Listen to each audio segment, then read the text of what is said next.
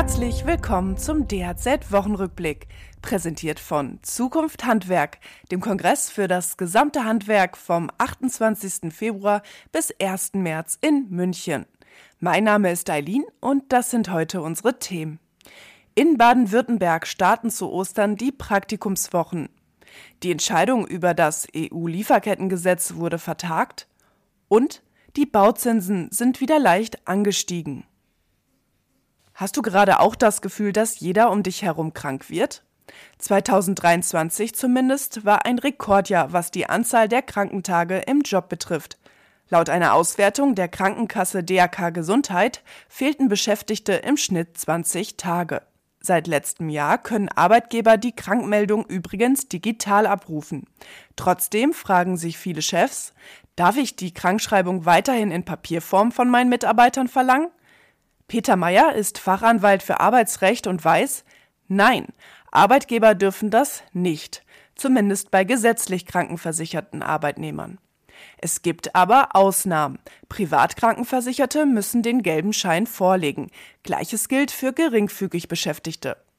Was übrigens unabhängig davon gilt, Arbeitnehmer haben weiterhin die Pflicht, ihrem Chef die Arbeitsunfähigkeit zu melden, etwa per Telefon oder E-Mail. Im Frühjahr dürfte die Krankheitswelle hoffentlich wieder abnehmen. Für Betriebe in Baden-Württemberg ergibt sich in dieser Zeit eine gute Möglichkeit, junge Menschen für eine Ausbildung zu gewinnen.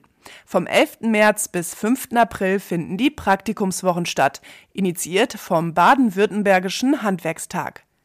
Die dortige Bildungsreferentin Clara Fischer erklärt, wie diese ablaufen. Die Idee dahinter ist, dass Schülerinnen und Schüler an Praktikumseinzeltagen Einblicke in Betriebe bekommen können.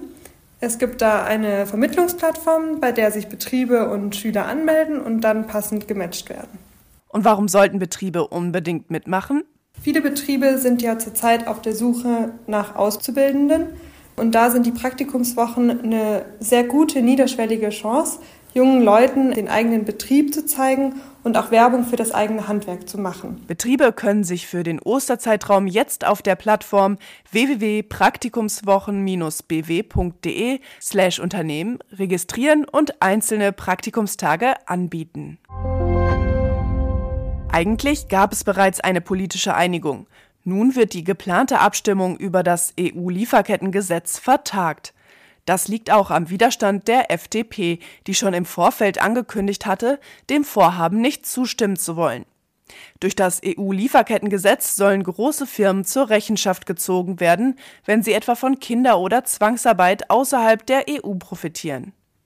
Auch der Zentralverband Deutsches Baugewerbe warnte im Vorfeld, dass der Bausektor im aktuellen Gesetzesentwurf als Hochrisikosektor mit besonderen Auflagen eingestuft wird.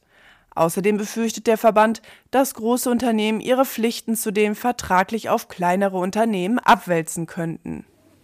Deutschland hat bereits ein Lieferkettengesetz, das EU-Vorhaben geht aber über die deutschen Vorgaben hinaus. Im Januar haben viele Banken die Bauzinsen angehoben. Das hat die Zeitschrift Finanztest in ihrem monatlichen Vergleich festgestellt. Mehr als ein Zehntel Prozentpunkte sei es in der Regel aber nicht nach oben gegangen. Damit blieben die Zinsen für Immobiliendarlehen im Schnitt weiterhin deutlich unter der 4%-Marke. Ein Vergleich kann sich für Kauf- und Bauwillige aber trotzdem lohnen. Die Zinsunterschiede sind mitunter beachtlich.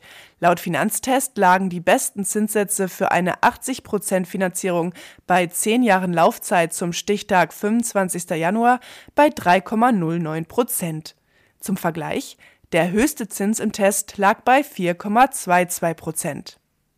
Ich wünsche dir ein schönes Wochenende. Bis zum nächsten Mal.